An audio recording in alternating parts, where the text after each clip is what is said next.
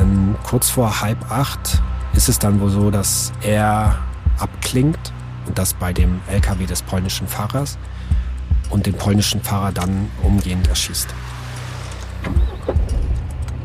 Er macht auch ein Foto von der Fahrerkabine, schickt das seinem IS-Kontakt, sagt, jetzt sitze ich in der Karre, es kann losgehen.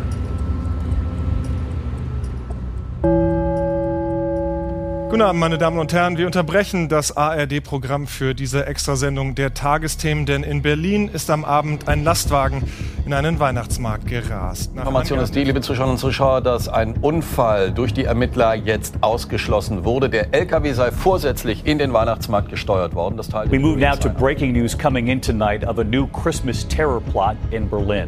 A global manhunt for the suspect of 24-year-old, and authorities today revealing his fingerprints were found in the cab of the truck. Am Anfang weiß man noch gar nichts, dann gibt es vielleicht einen Namen und dann gibt es ein Foto. Und dann wird dieses Foto immer reproduziert. Und man hat eigentlich nur noch diesen Namen und dieses eine Foto, was so wie eine Ikone wirkt. Alles dahinter, wer dieser Mensch ist, wer dieser Mensch war, verschwindet quasi. Dabei ist das ja genau das Wichtige, herauszufinden, wie konnte das eigentlich passieren? Wie konnte ein Mensch auf die Idee kommen, dass er im Namen einer Religion, so hat er es jedenfalls dargestellt, so etwas unternimmt?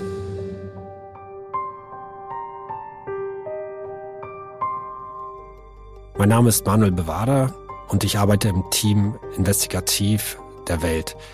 Wir beschäftigen uns seit vielen Jahren mit Anis Amri, mit dem islamistischen Terror.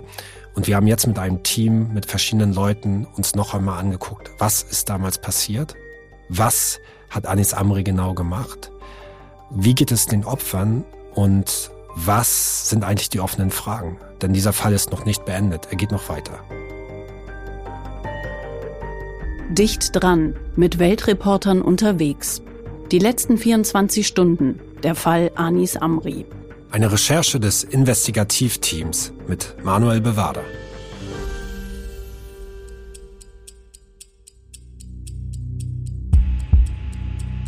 Montag, 19. Dezember 2016, 20 Uhr. Anis Amri, ein 23-jähriger Tunesier, rast mit einem LKW in den Berliner Weihnachtsmarkt am Breitscheidplatz. Erst nach 70 Metern kommt das Fahrzeug zum Stehen. Elf Menschen sterben noch am Tatort. Kurz zuvor hatte Amri den Fahrer des LKW erschossen. Im Oktober 2021, fünf Jahre nach dem Attentat, stirbt noch eine weitere Person an den Folgen der Verletzungen. Es ist der schlimmste islamistische Terroranschlag in der Geschichte Deutschlands. Als ich damals um kurz nach 20 Uhr mitbekam, dass ein Fahrzeug über den Breitscheidplatz gerast sein soll, da legten wir in der Redaktion dann den Schalter um. Wir haben uns so Fragen gestellt, ist es jetzt tatsächlich auch in Deutschland passiert? Wer fährt hin? Wer kann welche Informationen herantelefonieren? Und vor allem war das erst der Anfang. Werden an diesem Abend noch mehr Attacken folgen? So wie ein Jahr zuvor in Paris. Unsere Redaktion hat sich seither immer wieder mit dem Anschlag beschäftigt. Auch ein Untersuchungsausschuss zu dem Terroranschlag hat versucht, Antworten zu finden. Nach mehr als 100 Sitzungen wurde ein mehr als 1000 Seiten dicker Bericht vorgestellt. Doch noch heute sind viele Fragen offen. Das wollen meine Kollegen und ich deutlich machen. Denn nur wenn wir mehr darüber erfahren, was damals genau passiert ist, was die Behörden wussten und vor allem, was damals schiefgelaufen ist, dann können wir wohl in Zukunft solche Attentate auch eher verhindern. Denn klar ist, Anis Amri war kein Unbekannter. Sonntag, 18. Dezember 2016. Frühe Abendstunden. Die letzten 24 Stunden von Anis Amri in Berlin starten eigentlich damit, dass er sich in Wedding mit einem alten Bekannten trifft. Da gibt's so einen Chickenladen, das ist da direkt eigentlich in der Nähe, da gibt's dieses große Graffiti von den Boatengs, ich glaube gewachsen auf Beton oder so heißt das. Und sitzen die hinten in der Ecke und tuscheln irgendwas, reden, essen, was genau weiß man nicht. Wir wissen heute, dass dieser weitere Bekannte Bilal Ben Ammar war, äh, sein engster Vertrauter, auch ein äh, Salafist, hochradikalisiert, der kurz nach dem Anschlag einfach abgeschoben worden ist. Das ist Benjamin Strasser, Bundestagsabgeordneter für die FDP, jetzt auch Staatssekretär. Er ist einer der Parlamentarier, die nach dem Anschlag in einem Untersuchungsausschuss dabei helfen sollten, die Hintergründe des Anschlags auf dem Breitscheidplatz aufzuklären. Klar ist, die Behörden kannten Amris Kumpel Bilal Ben Ammar damals schon längst. Und es steht zu befürchten, dass eben dieser Bilal Ben Ammar wusste, was Anis Amri plant. Wir haben im Nachgang auf seinem Handy Bilder vom Breitscheidplatz gefunden und umso fraglicher ist es für uns, warum man so jemand so schnell nach dem Anschlag abschiebt. Montag, 19. Dezember 2016, 6 Uhr morgens. Am nächsten Morgen steht Anis Amri auf, wahrscheinlich gegen sechs, kurz nach sechs. Wir wissen auch nicht, ob er dort schon geplant hat, heute macht er es oder nicht. Wir wissen nur, dass irgendwann am Nachmittag er sich mit zwei seiner Freunde trifft. 14.14 Uhr .14 verlässt er die Wohnung und er trifft sich nur wenige Minuten dann entfernt mit den beiden Leuten. Sie gehen ein bisschen durch den Wedding spazieren. Sie gehen über so einen Parkplatz eines Baumarktes. Das kann man rekonstruieren, weil wir da wieder eine Videokamera haben, wo man sie sieht. Die Leute gehen ein bisschen weiter rum, gehen ein bisschen weiter nach Süden und landen beim Grill, essen in diesem Grill was. Wir befinden uns hier im Herzen vom Wedding vor einem Imbiss, wo Anis Amri am Anschlagstag äh, zur Mittagszeit mit engen Vertrauten aus dieser Fusilet-Szene äh, zu Mittag gegessen hat. Äh, und äh, einer dieser Vertrauten taucht dann nach dem Anschlag zufällig wieder auf dem Breitscheidplatz auf. Und das stellt natürlich Fragen, inwieweit genau diese Personen eingeweiht waren in die Pläne des Attentäters. 19. Dezember 2016, 15.20 Uhr. Und dann gehen sie auf die andere Straßenseite rüber und beten in einer Moschee oder mutmaßlich beten sie in einer Moschee, jedenfalls sind sie in einer Moschee. Die Fusilet-Moschee, das muss man wissen, war einer der islamistischen Hotspots eigentlich auch in Deutschland ähm, und nicht nur hier in der Stadt. Das ist die grünen Bundestagsabgeordnete Irene Mihalic. Auch sie war Mitglied des Untersuchungsausschusses. Wir treffen sie in Berlin-Moabit, vor dem Gebäude, in dem früher die Fusilet-Moschee war. Das Haus in der Perleberger Straße ist so ein typisches Berliner Mietshaus aus der Jahrhundertwende. Ganz unten im Erdgeschoss war die kleine Moschee. Die ähm, Leute, die hier verkehrt sind, ähm, waren zum Teil halt eben auch als islamistische Gefährder eingestuft. Sie hatten gute Kontakte in die islamistische Szene hinein. Manche von ihnen standen sogar in direktem Kontakt zu Abu Wallah, dem sogenannten Statthalter des IS in Deutschland. Ähm, also das heißt, ähm, es gab sozusagen auch Kontakte bis in höchste IS-Kreise hinein aus dieser Fusilet-Moschee heraus. Wedding, Imbiss, Fusilet-Moschee. Und dann auch noch so präzise Uhrzeiten. In vielen Fällen war es tatsächlich recht einfach herauszufinden, wo Anis Amri wann war. All die Daten wurden gespeichert, denn er war noch bei seinem Gmail-Account eingeloggt. Es gibt aber natürlich noch viele Details, die man schwerer rekonstruieren kann.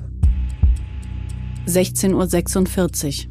Die drei äh, ziehen dann weiter, fahren mit der U-Bahn weiter über den Alexanderplatz mit der U8 Richtung Hermannstraße. Hermannstraße ist Endstation. Dann der Endstation steigen die beiden aus und Anis Amri fährt zurück. Neukölln spielt für den Fall Amri eine besondere Rolle, sagt Benjamin Strasser. Dort sind zum einen Moscheen, in denen äh, Amri verkehrt ist und vor allem sitzt dort eine bedeutende Clanfamilie, ähm, die in unseren Akten an mehreren Stellen im Vorfeld auftaucht und die auch nach dem Anschlag wieder eine Rolle spielt, wo es einen ganz konkreten Hinweis gibt, dass äh, Anis Amri von einem Mitglied dieser Clanfamilie aus äh, der, St der Stadt gebracht worden ist. Dein Hobby ist es, deine Freunde und Familie so richtig zuzutexten? Dann hat Simon Mobile, der Mobilfunkanbieter von Waschbär Simon, den perfekten Mobilfunkvertrag für dich. Denn Simon Mobile bietet satte 12 GB schon ab 8,99 Euro im Monat. Und wenn es ein bisschen mehr sein darf, entscheide dich doch einfach für 17 oder 27 GB im Monat. Egal was du wählst, du kannst dich jeden Monat flexibel neu entscheiden und bekommst zum Start nur für kurze Zeit nochmal ein 100 GB Geschenk obendrauf. Kündigen oder einfach mal eine Pause einlegen geht bei Simon Mobile ebenfalls monatlich ganz flexibel. Und das ist noch nicht alles. Gibst du auf simonmobile.de oder in der App den Code Podcast2 beim Vertragsabschluss ein, gibt es nochmal jeden Monat 2 GB zusätzlich on top. Nochmal der Code Podcast2, die 2 als Zahl geschrieben. Das Angebot ist nur bis zum 13. Mai 2024 gültig, also worauf wartest du? Alle weiteren Infos gibt's auf simon.link slash podcast. Anis Amri war tatsächlich noch nicht lange in Deutschland, als er dann den Anschlag verübte. Rückblick 2011. Der sogenannte arabische Frühling tobt in Tunesien. Anis Amri verlässt sein Heimatland mit einem Schlepperboot, erreicht Italien. Dort legt er ein Feuer in einer Flüchtlingsunterkunft, kommt drei Jahre in Haft. Wegen schlechten Verhaltens wird er mehrmals verlegt, sitzt in sechs verschiedenen Gefängnissen. 2015 dann reist Amri über Freiburg nach Deutschland ein. Amri integriert sich quasi in Rekordzeit hier in Deutschland in radikal-islamistische Kreise. Etwa ins islamistische Netzwerk rund um den sogenannten Statthalter des IS, Abu Wallah. Das alarmiert viele. In Berlin, wohin Amri dann aber umzieht, äh, nimmt man es nicht so ernst mit ihm, weil er halt Drogen vertickt und brutale Überfälle begeht. Hier in der Hauptstadt kommt er mit der arabischen Clanfamilie in Kontakt, die ihn dann bis zuletzt unterstützt haben soll. Ob und wie sich diese beiden Netzwerke dann überschneiden, das konnte bisher noch nicht geklärt werden. 19. Dezember 2016, 17.30 Uhr. Anis Amri fährt zurück, fährt zurück in den Wedding, steigt dort aus und geht in die Straße. Das ist so eine ganz unwirtliche Straße da zwischen Kanal und Industrieanlagen, das Friedrich-Krause-Ufer. Anis Amri geht dorthin, schaut sich am Friedrich-Krause-Ufer an, welche LKWs da so rumstehen. Tatsächlich war er da in den Wochen zuvor schon mehrmals und hat offenbar, und das ist so ein Wort, das immer wieder auftaucht, abgeklingt. Abklinken heißt, wohl, dass er rumging und an LKWs geguckt hat, ist die Fahrertür offen, ja oder nein. Jetzt macht Anis Amri aber noch nichts. Anis Amri ist am Friedrich-Krause-Ufer, das sehen wir über eine Videokamera, und geht nach zehn Minuten wieder zurück. Geht zurück, geht etwa 10, 15 Minuten weiter in den Wedding in die Perleberger Straße. Und in der Perleberger Straße geht er in die Moschee, in die er zu dieser Zeit häufig geht. Die Fusilet-Moschee befindet sich ja direkt gegenüber einer Polizeistation und sie war auch kameraüberwacht. So, das heißt, beide Eingänge zum Gebäude ähm, waren kameraüberwacht. Die grünen Abgeordnete Mihalic. Wir haben uns als Untersuchungsausschuss auch die Bilder anschauen können und äh, daher wissen wir auch, dass Amri zum Beispiel noch kurz vor dem Anschlag ähm, in der Fusilet-Moschee war sich dort ähm, mit einer weiteren Person ähm, getroffen haben muss. Denn eine weitere Person hat später im Verlauf das Gebäude verlassen und beide, also Amri und diese andere Person, müssen 20 Minuten lang sich zusammen in der Fusilet-Moschee aufgehalten haben. Wer diese Person war, ist leider bis heute nicht geklärt. Es kommen mehrere Personen in Frage, dem Augenschein nach, aber es ist leider nicht bis zum Ende ausermittelt worden.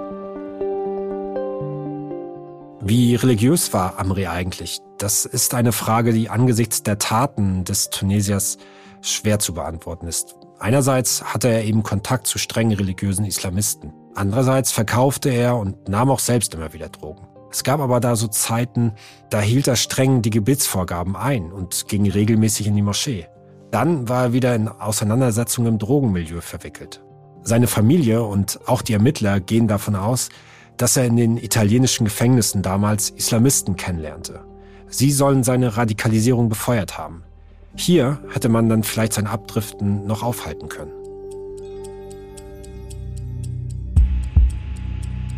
»19. Dezember 2016, 19 Uhr. Anis Amri verlässt die Fusilet-Moschee im Wedding und geht zurück zum Friedrich-Krause-Ufer. Der Ort, an dem er die LKW inspiziert hatte. Auf dem Weg dann schickt er eine Nachricht über den Messenger-Dienst Telegram an seinen IS-Kontakt mit dem Pseudonym Mumu1. Die beiden stehen seit etwa sechs Wochen in Kontakt, also mindestens. Anfang November hatte Mumu1 Amri bereits ein hundertseitiges Pamphlet geschickt, in dem es um Anschläge angeblich im Namen Allahs ging. An diesem Abend schreibt Amri so etwas wie Drück mir die Daumen. Mumu 1 bestärkt ihn in seinem Vorhaben. All diese Begegnungen werfen eine viel diskutierte Frage auf. Welche Helfer hatte Amri denn jetzt? Benjamin Strasser von der FDP dazu? Anis Amri war kein Einzeltäter. Ja, er hat den LKW gesteuert, aber er hatte ein umfangreiches Netzwerk. Wir wissen mindestens von einem IS-Kontaktmann, der während der Tat ihn angeleitet hat, ihm psychischen Beistand gegeben hat. Äh, die Frage, wer ihn eigentlich aus der Stadt gebracht hat, ist bis heute offen. Ähm, und äh, Anis Amri war kein kleiner Fisch, sondern er gehörte zum Who is Who der deutschen Salafistenszene. Er hatte Kontakt zu Abu Wallah, dem IS-Statthalter, ähm, und auch zu anderen äh, Islamisten in Frankreich, in Italien. Also er war extrem gut vernetzt. Denn kurz vor halb acht ist es dann wohl so, dass Anis Amri abklingt und das bei dem LKW des polnischen Fahrers und den polnischen Fahrer dann umgehend erschießt. Anis Amri setzt sich dann in den Wagen, macht auch ein Foto von der Fahrerkabine, schickt das seinem IS-Kontakt, sagt, jetzt sitze ich in der Karre, es kann losgehen. Er fährt dann los, startet dieses Auto, dieses riesige Auto, wo mehrere Tonnen Stahl hinten drin sind. Also es ist wirklich nicht einfach nur ein LKW, sondern auch noch ein immens schwerer LKW, der wirklich Schaden anrichten wird wie hat er diesen LKW durch den vorweihnachtlichen Feierabendverkehr in Berlin unfallfrei gefahren? Diese Fragen stellt der grünen Abgeordnete Konstantin von Notz, der sich ebenfalls in dem Untersuchungsausschuss mit dem Terroranschlag befasst hat. Das ist erklärbar, zum Beispiel wenn er Fahrstunden hatte, Leute, die ihm geholfen haben oder was weiß ich, was gemacht hat, äh, so, aber man ist dem eben nicht nachgegangen. Diese Frage hat auch mich und meine Kollegen bei der Recherche umgetrieben. Da ich selbst noch einen alten Führerschein besitze, mit dem man zumindest auch einen kleineren LKW fahren darf, haben wir es einfach dann mal ausprobiert. Ich kann nur sagen, es war die schlimmste Fahrt äh, meines Lebens seit Jahren, weil es einfach so furchtbar ist, in der Stadt mit so einem großen Ding rumzufahren. Und natürlich, wenn man mit so einem LKW dann mal diese Strecke fährt, fragt man sich schon, wie konnte Anis Amri wirklich mit diesem um einiges größeren LKW da wirklich alleine langfahren, ohne Training, für das es keine Hinweise gibt.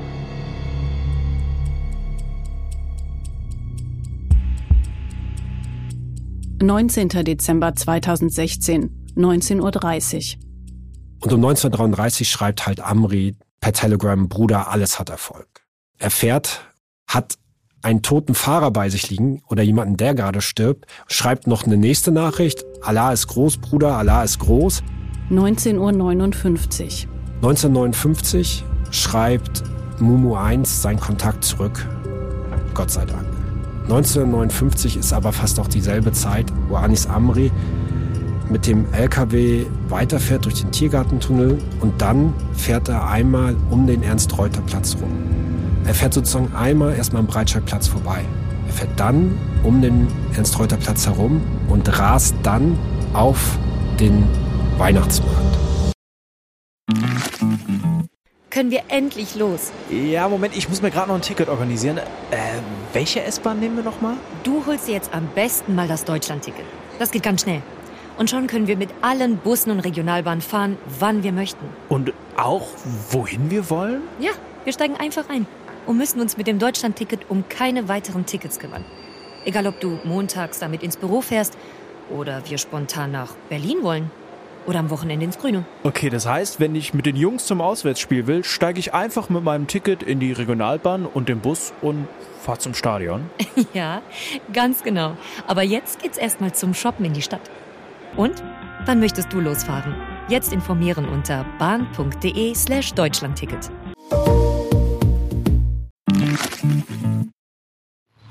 Und ich hörte dann auf, äh, plötzlich einen Knall, also ein, praktisch einen Aufprall, drehte mich dann schreckhaft um, sah dann, wie dieses Monster von hinten her, her an mich rankam. In dem Moment wurde ich bewusstlos, kam dann wenige Zeit später wieder zu mir und sah nur noch, dass er in dem hinteren Bereich, in dem er ausgebrochen ist, zum Stehen kam. In der Zwischenzeit hatte ich aber wahrgenommen, dass er nochmal massivst versucht hat, Gas zu geben. Das ist Kevin Möschle. Er entgeht dem Anschlag nur knapp. Am 19. Dezember ist er auf den Weihnachtsmarkt gekommen, um Geschenke zu kaufen, als plötzlich ein LKW auf ihn zukommt. Mir fällt es sehr, sehr schwer, bis heute über die ganze Sache zu reden, da, wenn ich zu sehr ins Detail gehe, besteht die Gefahr einer Retraumatisierung, Panik, Angstattacken. Zum Interview auf dem Breitscheidplatz wird er von seiner Notfallseelsorgerin begleitet. Er raucht. Es geht ihm sichtlich nicht gut. Doch es ist ihm wichtig, über das zu reden, was damals passiert ist. Seit diesem Tag bin ich krankgeschrieben, habe auch eine Schwerbehinderung, eine anerkannte Schwerbehinderung, die jetzt durch ähm, Folgeschäden des Attentats sich verschlechtert haben. Zum Beispiel habe ich seit diesem Jahr Hörgeräte. Das sind alles psychische Auswirkungen 19. Dezember 2016, 20 Uhr. Anis Amri jedenfalls ist nach paar Sekunden mit dem Wagen, den er durch diesen Weihnachtsmarkt zwischen den Buden durchrast, schert er nach links aus, ob mit Absicht oder nicht. Er muss dann irgendwie relativ schnell aussteigen und verlässt den Tatort. Am Tatort lässt er zurück seine Duldung in einem Portemonnaie, wo auch bisschen Geld drin ist und man findet vorm LKW nachher auch ein THC-Handy. 20.02 Uhr. Die ersten Notrufe gehen bei der Polizei ein. Die Lage ist unübersichtlich. Noch ist unklar, ob es sich um einen Unfall oder einen Anschlag handelt. Gott sei Dank haben die ersteintreffenden Kräfte der Berliner Feuerwehr sehr, sehr umsichtig reagiert und haben diesen LKW, bevor sie weitere Maßnahmen durchgeführt haben, beziehungsweise parallel dazu, untersucht, sodass eigentlich klar war, dass von diesem Fahrzeug zum jetzigen Zeitpunkt keine Gefahr ausgeht. Das ist Peter Albers. Er war am 19. Dezember 2016 der leitende Notarzt auf dem Breitscheidplatz. Was allerdings meinem mit mir tätigen organisatorischen Leiter Rettungsdienst und mir mindestens die ersten anderthalb Stunden permanent durch den Kopf ging, war, Sie sehen, wie viele hohe Gebäude hier sind dass es durchaus sein könnte, dass jetzt vor Ort irgendwo jemand auf einem Dach sitzt und dann die Rettungskräfte gezielt unter Feuer nimmt. Das wäre eine Möglichkeit gewesen. Und das Zweite, was Sie natürlich bei so einem Anschlag immer berücksichtigen müssen, auch hinsichtlich Ihrer Logistik und Ihrer Verteilung in die Krankenhäuser, ist die Tatsache, dass es natürlich zu einem zweiten, dritten oder vierten Anschlagsszenario gleichzeitig oder in Folge kommen kann. Das ist das Risiko. Und da geht Ihnen schon da geht ihm viel durch den Kopf. Ja? Und das ist eine Situation, die sie auch mit berechtigter Sorge erfüllt. Zwölf Menschen sterben an diesem Abend. Dutzende werden verletzt. Viele von ihnen schwer. Ein Mann so schwer, dass er fünf Jahre später, im Oktober 2021, seinen Verletzungen erliegt. Die Opfer stammen aus Deutschland, Polen, Israel, Italien, der Ukraine und Tschechien. Menschen, die einfach nur einen Abend auf dem Weihnachtsmarkt verbringen wollten. Wir müssen medizinisch vorbereitet sein auf solche Großschadensverlagen, solche terroristischen Großschadensverlagen. Und es kann nicht angehen, dass jetzt schon wieder Menschen in entsprechenden Positionen sich darüber Gedanken machen, Krankenhäuser, Intensivstationen etc. zu reduzieren, weil man ja nicht dauernd sich auf ein solches Ereignis vorbereiten will und mag. Das ist falsch. Und das darf nicht sein. Wir müssen alert sein, für welche Art von Schadensgeschehen auch immer. Das ist verpflichtend. Der Staat hat eine Verpflichtung zur Daseinsfürsorge in der Bundesrepublik Deutschland. Und dieses davon abweichen, dieses Aushöhlen unserer Einsatzbereitschaft, das ist gegenüber allen Beteiligten, erstmal den Opfern, aber auch den Rettungsdienstkräften, einfach maximal unanständig und meines Erachtens verachtenswürdig. 20.06 Uhr. Das nächste, was man von Anis Amri weiß, ist, es gibt eine Videoaufnahme von einer Unterführung am U-Bahnhof Zoologischer Garten beim Omnibus, wo man eigentlich nie lang geht. Aber Anis Amri geht dort lang und streckt äh, den Zeigefinger nach oben. Also das Zeichen, das bei Islamisten aussagen soll, es gibt nur einen Gott und klar, seinen Gott. Also es ist ein Zeichen in dem Moment, auch wie er in die Kamera guckt, des Triumphes. Und es ist schwer zu ertragen, dieses, dieses Foto zu sehen. Über die Motive kann man am Ende natürlich immer nur spekulieren. Ein Mörder hat hier jedenfalls einen Glauben missbraucht, um Menschen zu töten. Unsere offene westliche Gesellschaft, das war sein Ziel. Klar ist, dass Amri prekär aufgewachsen ist. In Tunesien hat er bereits Probleme mit der Polizei. Er hat Drogen genommen, einen LKW gestohlen. Später hat er eine Zukunft in Europa gesucht. Erfolglos. Dann ist er halt an diese radikalen Gruppen geraten und hat dort offenbar etwas gefunden, was ihm sonst niemand geben konnte. 21.50 Uhr. Anis Amri ist jetzt nur noch für kurze Zeit in der Stadt. Er geht nochmal in seine Wohnung zurück, nimmt einen anderen Rucksack, verändert bisschen was, aber viel, viel mehr weiß man dann eigentlich nicht. Es gibt dann noch ein paar Videoaufnahmen, wo man sich sicher ist, dass Anis Amri, wie er rumläuft rund um seine Wohnung. Aber dann verliert sich seine Spur. Der grünen Abgeordnete von Notz.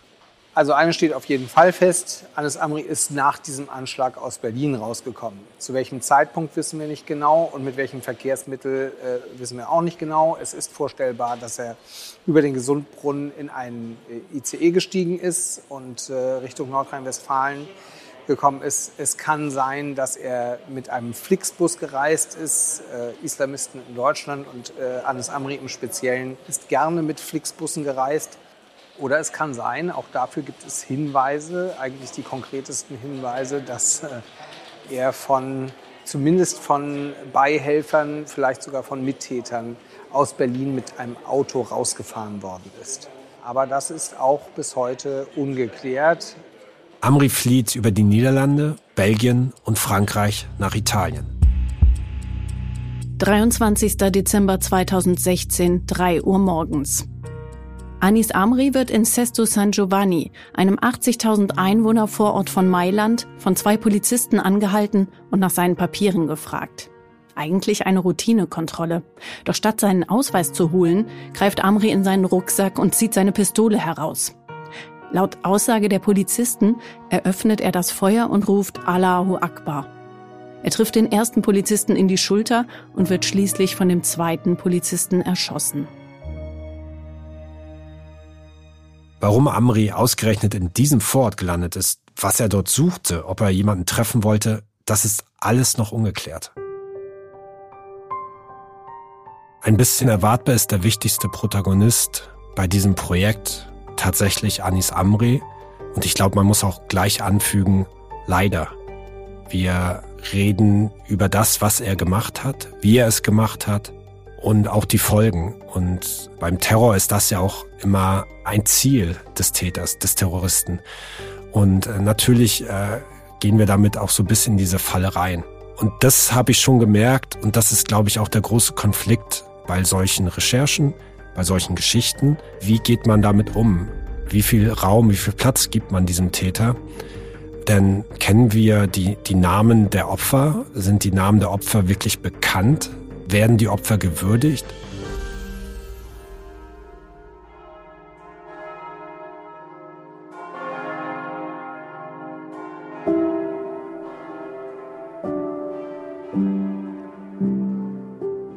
Berlin, Dezember 2021, fünf Jahre nach dem Anschlag auf den Breitscheidplatz. Auch dieses Jahr gibt es in der Kaiser Wilhelm Gedächtniskirche ein Gedenken an die Toten des Anschlags. Vor den Stufen zur Kirche verläuft ein Riss durch den Boden. Er ist 17 Meter lang und vergoldet, ein Mahnmal. Auf der Vorderseite der Stufen ist eine Inschrift angebracht. Zur Erinnerung an die Opfer des Terroranschlags am 19. Dezember 2016. Für ein friedliches Miteinander aller Menschen.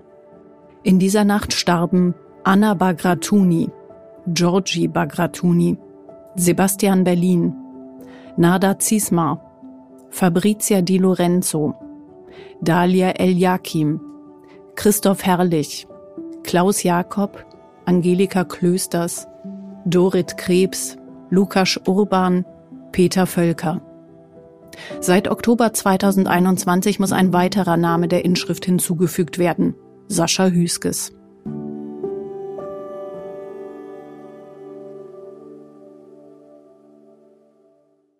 Es sind einerseits diese Namen, die uns fünf Jahre später daran erinnern, dass damals vieles schiefgelaufen ist. Und dann gibt es noch die mehr als tausend Seiten des Untersuchungsberichts, die uns vor unzählige offene Fragen im Fall Amri stellen. So geht es auch dem grünen Abgeordneten Konstantin von Notz. Für mich sozusagen die bleibendste Erinnerung jetzt der letzten dreieinhalb Jahre pur Breitscheidplatz ist an ganz vielen Stellen das dokumentierte Desinteresse der Behörden und vor allen Dingen der Verantwortlichen in der Politik und Behördenleitung daran, den Sachverhalt hinter diesem Anschlag aufzuklären, zu verstehen, wie konnte es dazu kommen, wenn man Amri voll im Fokus hatte und der einer der Top-Gefährder in Deutschland war, wie konnte er am Ende den schlimmsten salafistischen Anschlag in der deutschen Geschichte begehen? Benjamin Strasser sieht die Versäumnisse besonders bei den Sicherheitsbehörden. Die Nachrichtendienste, die Polizeibehörden hatten vor dem Anschlag alle wesentlichen Informationen. Es wurden Chats, verschlüsselte Kommunikation von Anis Amri abgefangen. Nur zur Wahrheit gehört, man hat sie erst nach dem Anschlag ausgewertet. Und deswegen ist die Analysefähigkeit von Sicherheitsbehörden ein zentraler Hebel, um solche Anschläge in Zukunft besser verhindern zu können. Wir hatten die Informationen, man hat sie nicht genützt und das ist ein Versagen von Sicherheitsbehörden. Idee und Recherche Manuel Bewarda, Max Böhnke, Ibrahim Naber, Alexander Dinger. Sound und Töne Max Böhnke, Manuel Bewarda, Alexander Dinger. Manuskript Felix Zwinscher. Redaktion Felix Zwinscher und Sonja Gillert. Schnitt und Produktion Serda Dennis, Felix Zwinscher, ein Podcast von Welt.